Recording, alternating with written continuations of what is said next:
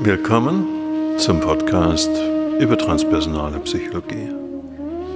Wir werden verschiedene Themen aufgreifen, die uns jeweils inspirieren und wir hoffen dich auch. Da habe ich auf einmal realisiert, wir müssen auch oder wir können auch wissen, was unsere eigene Quelle ist. Und da hat sich dann für mich so der Kreis geschlossen. Und äh, das bedeutet, dass so dieser Blick, den wir heute ja vielfach erleben, ähm, auch in den medial sehr viel transportiert wird, also so der Blick äh, nach Asien in diese asiatischen Zentrierungs- und Vitalisierungstechniken, da sagst du nach deiner Erfahrungsreise auch, wir, haben, ich sage jetzt mal, auch eine, eine europäische ähm, Tradition mhm. oder Technik ähm. In, in, die, in die eigene Quelle und in das, in das eigene höhere Selbst hineinzugehen. Mhm. Genau, genau, ja, genau. Und natürlich muss man wertschätzen, dass in diesen Nachkriegszeiten der 60er Jahre, 50er, 60er, 70er Jahre doch die meisten, ähm, die meisten Techniken aus Indien oder aus Asien kamen und auch ihre Bedeutung hatten. Mhm. Ähm, weil natürlich durch die Inquisition die Jahrhunderte vorher letztlich unsere eigenen spirituellen Traditionen mehr oder weniger auf dem Scheiterhaufen verbrannt worden sind. Mhm. Ähm, und da, da, da blieb dann auch nichts mehr übrig. Also da ist nichts mehr. Das kommt jetzt langsam wieder. Wir sehen, dass, dass die christlichen Kirchen da so Anleihen suchen im Zen-Buddhismus ein Stück weit und, und darüber versuchen, ich sage mal, ihre Schäfchen ins Trockene zu bringen. Mhm. Aber letztlich wissen sie nicht, was die Quelle unserer eigenen Spiritualität ist, weil die geht über die Sinnlichkeit, über die Sinnlichkeit des Körpers. Während Asien doch eigentlich eher das, ich sage mal so, das asketische Modell von Entsagung und Nichtsinnlichkeit favorisiert, Rückzug. Ja. Mhm. Und da fehlen auch vor allen Dingen auch die weiblichen Formen von Spiritualität. Das ist alles sehr männlich geprägt. Also mhm. ob das jetzt Zen-Buddhismus ist, ob das Shaolin ist, ob das viele indische Techniken sind. Da fehlt eigentlich die ganze weibliche Spiritualität. Die ist da nicht vorhanden. Mhm. Und nachdem du das so für, für dich erkannt hast, wann kam die Verknüpfung dann im Grunde dieser ganzen ähm, ähm, Themen, die du erlebt und erfahren hast und für dich auch als gut erlebt hast, wann kam bei dir dann die Verknüpfung, dass aus dieser aus diesem inneren Erleben auch in die äußere Welt, auch in die Arbeitswelt, in dein berufliches Treiben, das damit zu verknüpfen, weil das Thema was du ja auch ähm, ja, in deinen Seminaren und Workshops eher mhm. treibst, ist ja auch so das mhm. Thema Achtsamkeit, Bewusstheit in der Arbeitswelt. Wann, mhm. wann gab es da so diesen Switch, ja. wo, wo, du das dann für dich diese, ich will nicht Brücke sagen vielleicht, aber wo, wo gab es diese, diese ja, ja, Verbindung? Ich weiß, was du meinst, ja. Weißt du? Ja. Ja, Management-Seminare mache ich ja seit vielen, vielen Jahren, seit mehr als 25 Jahren.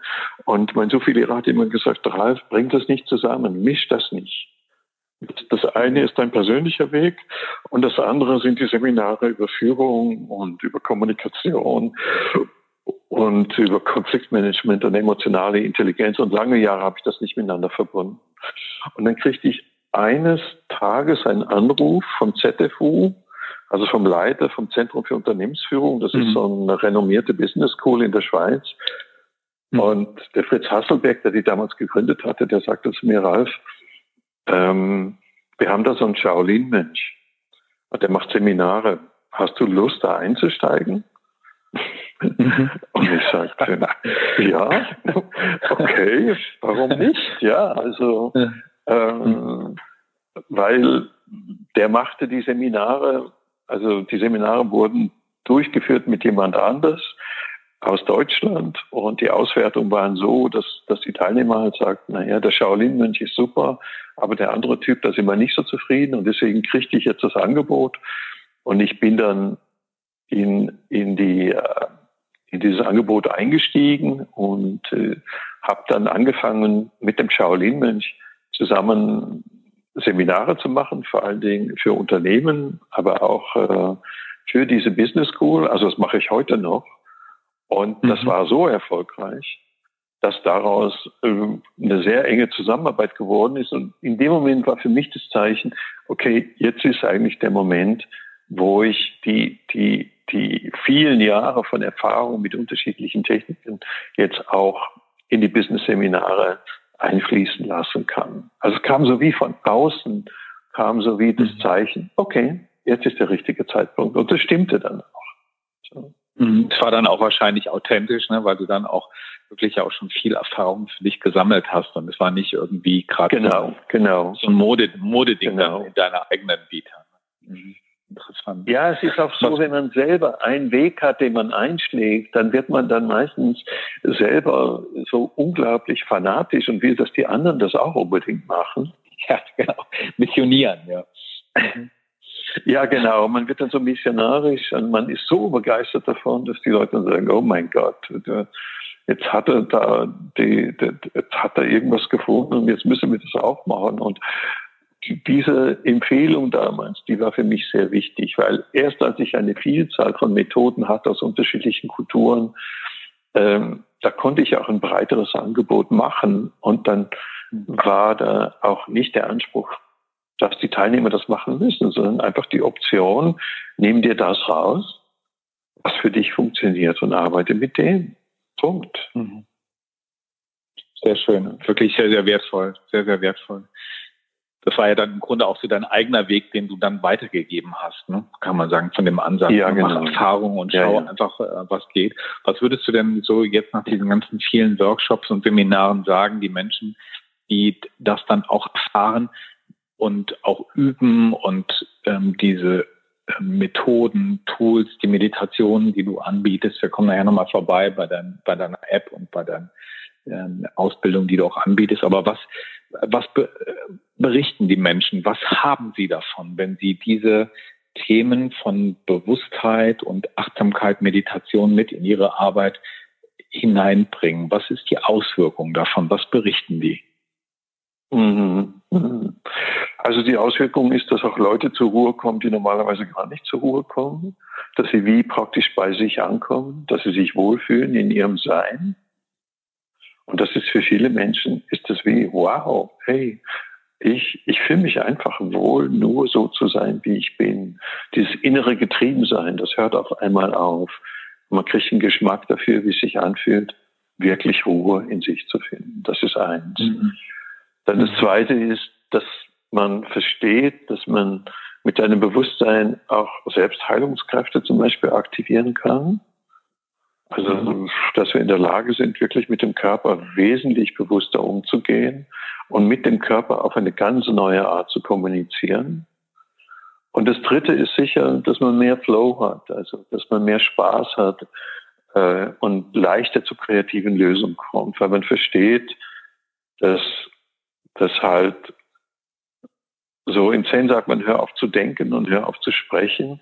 Und es wird nichts geben, was du nicht verstehen wirst. Also, dass so wie der Zugang zur inneren Weisheit wirklich damit beginnt, dass man aufhört zu grübeln und über irgendwas nachzudenken und lernt, rezeptiv zu sein und seinen Eingebungen zuzuhören. Hm, wow. Und man hat dann dadurch oft eine man hat dann dadurch oft eine Abkürzung. Also man hört auf, sich wirklich den Kopf zu zerbrechen und dauernd über irgendwas nachdenken zu müssen. Und das entlastet schon sehr. Das klingt nach einer großen Entlastung und es klingt auch für mich jetzt, wenn du es so berichtest, so, dass es nicht darum geht, jetzt einen anderen Job zu wählen oder ähm, keine Ahnung in eine andere ja. Umgebung zu gehen, sondern mit genau mit dem zu sein, und das aber in einer anderen Qualität zu erleben. Mhm, mhm, mhm. Ja, es kann natürlich sein, dass man über diese innere Arbeit mehr zu dem kommt, warum man wirklich da ist, also was die eigene Berufung ist, was die eigene Bestimmung ist. Und vielleicht auch realisiert, eigentlich das, was ich mache, ist nicht wirklich das, was ich machen will. Deswegen arbeite ich oft auch in Unternehmen mit Stärkenorientierung. Also ich habe Unternehmen, mit denen ich zurzeit arbeite, wo es einerseits um Achtsamkeit geht, Achtsamkeitstechniken, aber andererseits auch, wie, wie kann ich mir meine Talente, meine Begabung, meine Stärken wirklich bewusst machen?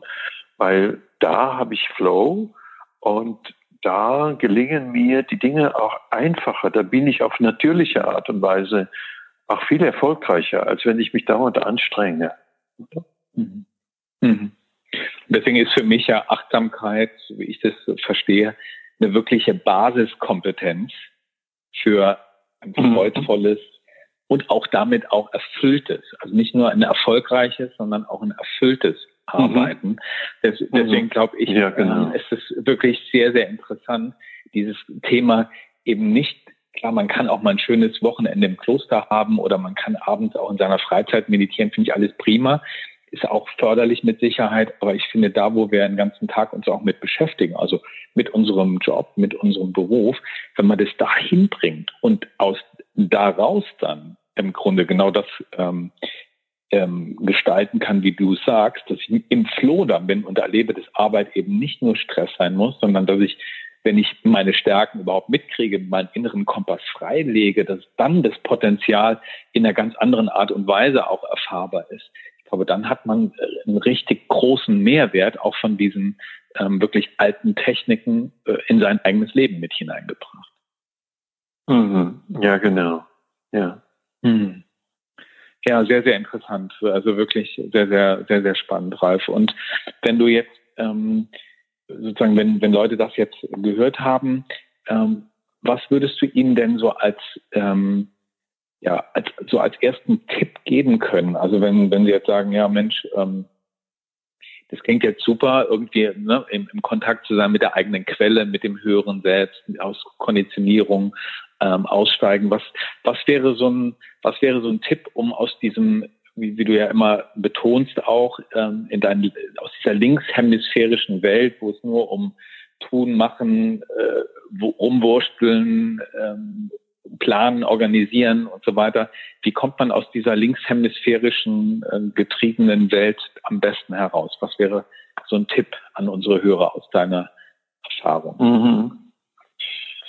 Die Neuroforschung sagt uns, wir haben zwei große Betriebssysteme. Das eine nennen wir das narrative Betriebssystem, das ist die linke Seite.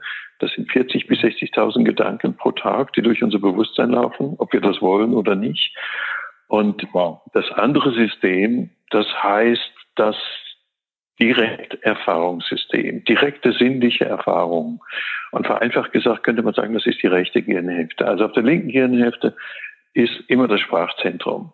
Also da, da sind die ganzen Gedanken, die ablaufen. Und wenn ich aus dem rauskommen will und ich will die rechte Seite mehr aktivieren, dann bringe ich einfach ein, ein Großteil meiner Aufmerksamkeit zum Beispiel ins innere Körpergefühl der Hände hinein und der Füße. Warum Hände und Füße? Weil die Hände haben eine unglaubliche Dichte von Nervenzellen, also die Finger, eine unglaubliche Dichte. Und wenn man jetzt einfach mal nur ins innere Körpergefühl der Hände hineinspürt und die Augen noch schließt, das ist auch noch sinnvoll, also es sei denn, irgendwie man ist hm, sitzt natürlich im Auto, dann sollte man das nicht machen. Aber nur in die Hände hineinfühlt, ja, wenn man nur in die Hände hineinfühlt, dann spürt man auf einmal in den Fingerspitzen, spürt man so etwas wie eine Sensibilität. Also man könnte sagen, so wie ein elektromagnetisches Feld um die Hände herum. Und das ist ein guter Anker. Und je mehr man im Körpergefühl ist und man fängt mit den Händen und Füßen an, und man, man fühlt einfach von innen her, wie sich die Hände und die Fingerspitzen anfühlen und die Füße und die Zehen und bleibt für einen Augenblick da drin. Dann beruhigt sich schon der innere Dialog und man aktiviert jetzt automatisch die rechte Seite des Gehirns. Die ist nämlich zuständig für die räumliche Wahrnehmung.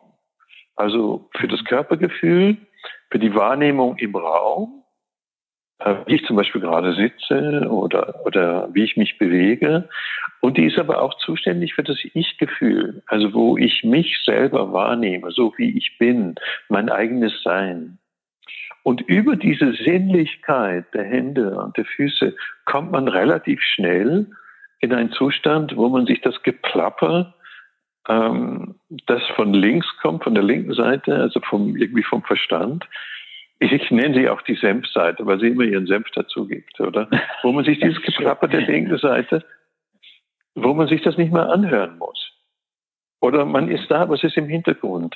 Und man taucht auf einmal über den Körper in die tiefen Dimensionen auch des Augenblicks sein. Einfach nur ins Sein. Und das ist sehr hilfreich. Das ist so die natürlichste Entspannungstechnik, die sehr unserer Kultur entspricht, weil sie mit der Sinnlichkeit des Körpers arbeitet. Und damit ist eine andere, ein anderes Erleben und ein, eine andere Erlebnisqualität dann möglich, was ähm, uns ja zu dem, dem, dem schönen Punkt hinbringt, du kannst dein Leben nicht verlängern, aber du kannst der jeweiligen Situation mehr Leben schenken, wenn du genau diese genau. von Ralf gerade beschriebene ähm, ja, Fähigkeit, Möglichkeit, wenn du da andockst. Ne? Ja, sehr, sehr schön. Ja, sehr, sehr schön. Ja, es verändert vor allem die Erlebnistiefe. Weißt? Die mhm. Erlebnistiefe. Also, dass du, je mehr du in der Sinnlichkeit bist, umso, umso tiefer wird dein inneres Erleben. Und es ist so, als wenn sich die Pforten deiner Wahrnehmungsfähigkeit, wenn die sich verfeinern, dann sind die Farben des Herbstes sind wirklich wunderschön und du vertiefst dich darin und das genügt sich selbst. Du musst dann nicht noch den nächsten Baum anschauen, sondern der, den du gerade anschaust. Und wenn du dich dann noch fragst, wie fühlt es sich an, dieser Baum zu sein? Also nicht, was fühle ich in Bezug auf den Baum oder den Gegenstand, sondern wenn du zum Beispiel irgendetwas anschaust und du fragst dich, wie fühlt es sich an, dieser Gegenstand zu sein, dieser Baum, dieser Fluss, dieses Haus? Dann, dann, dann bringst du deine Sinnlichkeit, dann bringst du sie in jeden Augenblick deines Lebens hinein. Und das ist unglaublich erfüllend. Und in dem Moment brauchst du auch die Zukunft nicht mehr. Weil die Erlebnistiefe des Augenblicks ist so intensiv, dass der Augenblick sich selber genügt. Wunderschön. Wunderschön. Wunderschön. Wirklich sehr.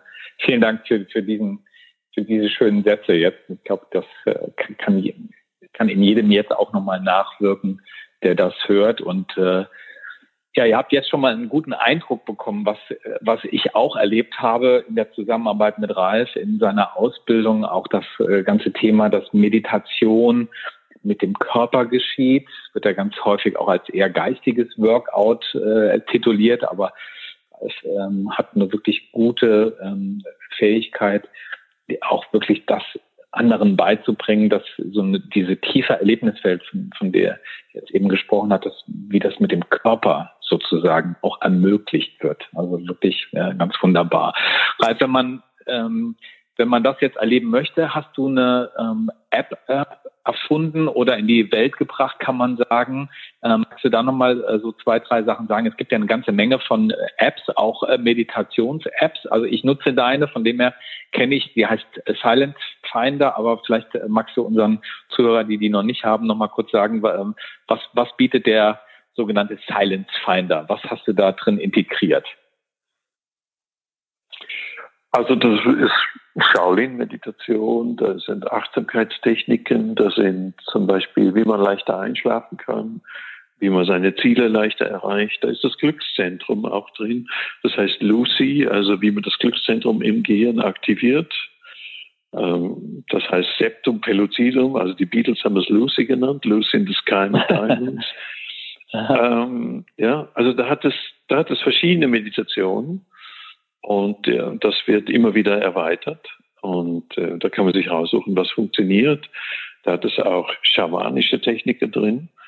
Und die findet man im App Store, sowohl bei Google als auch bei iTunes. Und äh, wenn man sich downloadet, sind immer zwei Meditationen frei und dann kann man entscheiden, ob man ein Abo machen will oder nicht. Das läuft für einen mhm. Monat oder läuft für ein Jahr und es gibt keine automatische Verlängerung. Das heißt, man entscheidet sich dann nach einem Monat oder einem Jahr, ob man das weiterhaben will oder nicht. Also das ist so, das ist das App. Und vielleicht das, was ich an Feedback kriege, ist, ähm, das hat im, zurzeit gibt es ungefähr 15.000 Installationen. Es hat meistens ein vier oder fünf Stern Rating. Und vielleicht das Besondere ist, wenn ich die Meditation aufspreche, also wenn, wenn ich sie, ähm, sie aufnehme, dann gehe ich selber tief in die Meditation rein. Und das haben, haben mir einige Meditationslehrer haben mir das gezeigt, dass wenn ich in diesem Zustand selber tief drin bin, dann überträgt sich das auch.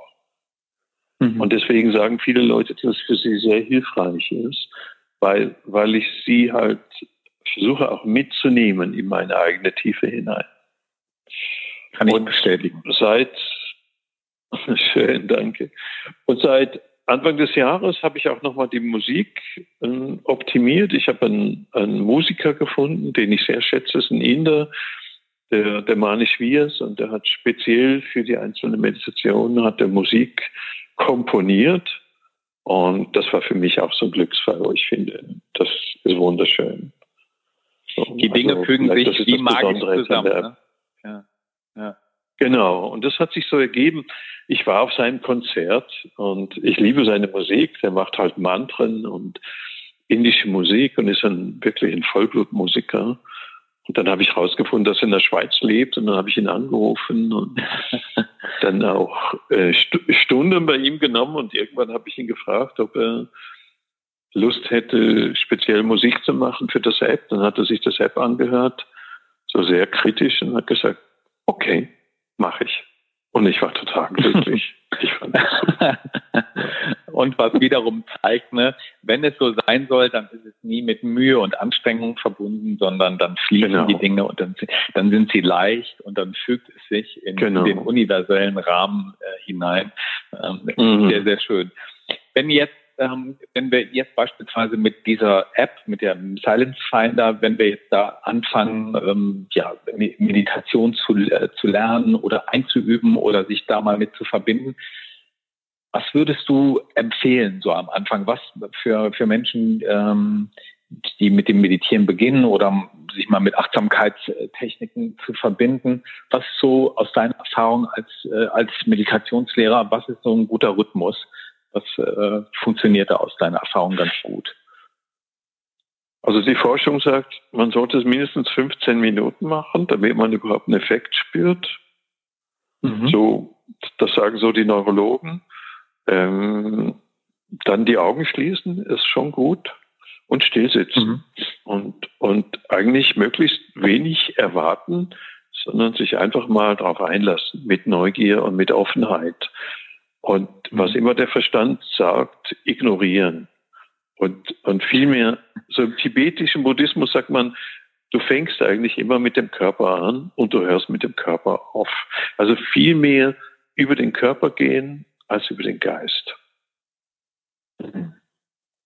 Ja, sehr schön. Und ich darf an, an der Stelle sagen, ich hatte, als ich ähm, die Ausbildung genossen habe, so darf ich wirklich sagen, an der Stelle bei Ralf, hatte ich so einen, so einen kurzen oder war vielleicht schon sogar einen, einen längeren Irritationsmoment, weil ähm, es genauso dieser Punkt ist, sich eben nicht zu fokussieren. Ja? Und ich habe über viele, viele mhm. Jahre hinweg gedacht, Meditation bedeutet, sich zu fokussieren. Und was Ralf ähm, mhm. mir da nochmal beigebracht hat, ist ja genau dieses, dieses Defokussieren in der, in dem eigenen Erleben in der Meditation. Und ähm, das ist es, was du meinst, ne? diesen, diesen Senf, der da ja. immer reingegeben genau. wird von, von der linken Seite, äh, das ja. mitzukriegen, aber dem nicht zu folgen. Ne? Das ist es, glaube ich. Genau, dem ja. nicht zu folgen. Also nicht nachzudenken, ist es jetzt real oder nicht, bilde ich mir das ein oder nicht. Also nicht urteilen, nicht konzeptualisieren, sondern einfach nur sich einlassen, erfahren, offen sein dafür, was passiert, wenn ich alles loslasse und dem Körper erlaube, sich tiefer und tiefer zu entspannen und gleichzeitig wach bleiben dabei, weil dann wird es eigentlich richtig interessant. Alles mhm. loslassen, alles sein lassen mhm. und nichts mehr wollen, auch keine Erleuchtung wollen und kein Ziel, sondern einfach alles so sein lassen, wie es ist. Absichtslos ne, wäre das dann. Ja. Ja, genau, ja, absichtslos, ja.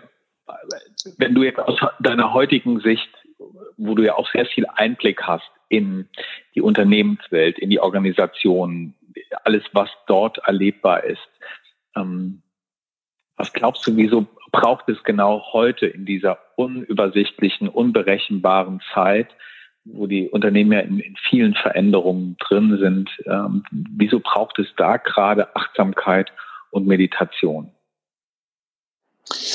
Ja, ich habe es in, in meinem letzten Newsletter äh, habe ich, also der Titel heißt Auf der Suche nach der verlorenen Zeit. Ähm, ich habe da viel Forschung gemacht über, über eben Fokussierung und Defokussierung. Und die Forschung mhm. sagt uns halt, wir können eigentlich nur maximal 90 Minuten fokussiert sein und konzentriert an etwas arbeiten. Und dann braucht das Gehirn 20 Minuten Zeit, um sich wieder zu regenerieren. Und in diesen 20 Minuten, die, die braucht nicht nur das Gehirn, die braucht auch unser Körper. Und wenn wir versuchen, dieser, dieser linearen Zeit, ähm, die, die sich praktisch beliebig beschleunigen lässt, wenn wir versuchen, mit dem mitzukommen und unsere persönliche Zeit, die rhythmisch ist, also die braucht Schlaf, die braucht Erholung, die braucht Defokussierung, mhm. ähm, die braucht mal so Pausen, die braucht tiefes Atemholen. Wenn wir die opfern, dann laufen wir automatisch in einen Burnout rein. Also dann verbrennen mhm. wir uns, weil, weil äh, natürliche Prozesse sind nicht lineare Prozesse, und die lassen sich nicht einfach beliebig beschleunigen, sondern die haben ihren Rhythmus, so hm. wie die Jahreszeiten auch. Und da liegt in gewisser Weise das Dilemma der modernen Zeit, wenn man so will, dass wir natürlich auch durch die Elektronik wie das Gefühl haben, wir könnten unsere persönliche Zeit beliebig beschleunigen.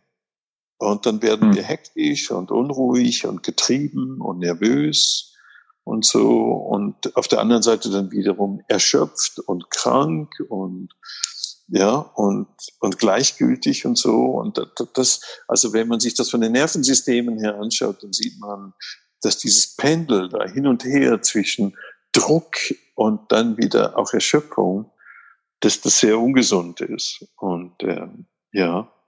Deswegen ist es so wichtig mhm. dass man seine persönliche Zeit schützt Ja, und dass, dass wir auch immer wieder eine gute Balance und eine, eine gute Mitte finden in uns, ähm, um eben nicht heiß zu laufen oder gegen die Wand, Wand zu rennen. Und das ist halt nicht mit einem Jahresurlaub getan, sondern dafür genau. braucht es einfach eine Kultur der Einübung, der Integration und mhm. ähm, und ich glaube, die Zeit ist auch reif, ähm, dass wir, und das sehen wir ja an vielen Stellen, dass Unternehmen Räume der Stille äh, auch und, so weiter auch einrichten und immer mehr mhm. Achtsamkeit hält, hält Einzug in der Arbeitswelt. Und ähm, von dem her glaube ich, ja, ist das sehr, sehr spannend, was du da ähm, auch ja mit, mit deinen Trainings, mit deinen Ausbildungen da in die Welt hineinbringst. Und äh, für alle, die äh, da jetzt Lust haben und neugierig geworden sind auf Ralf. Also ich kann es aus eigener Erfahrung wirklich äh, sehr, sehr empfehlen, weil Ralf ist, äh, das hat man jetzt ja auch hier schon in dem Interview gemerkt, wirklich ein Feuerwerk von Informationen, von Wissen, aber auch von viel Weisheit. Wirklich macht irre viel Spaß. Du hast die transpersonale Akademie gegründet und äh, was ähm, ja was bietet die ähm, was kann man was kann man da kennenlernen was sind so die, die Angebote, die du da machst äh, in den Markt hinein? Ja, das auf der einen Seite ist die transpersonale Coaching-Ausbildung, also wo ich verschiedene, wo ich und meine Frau zusammen, die sehr mhm.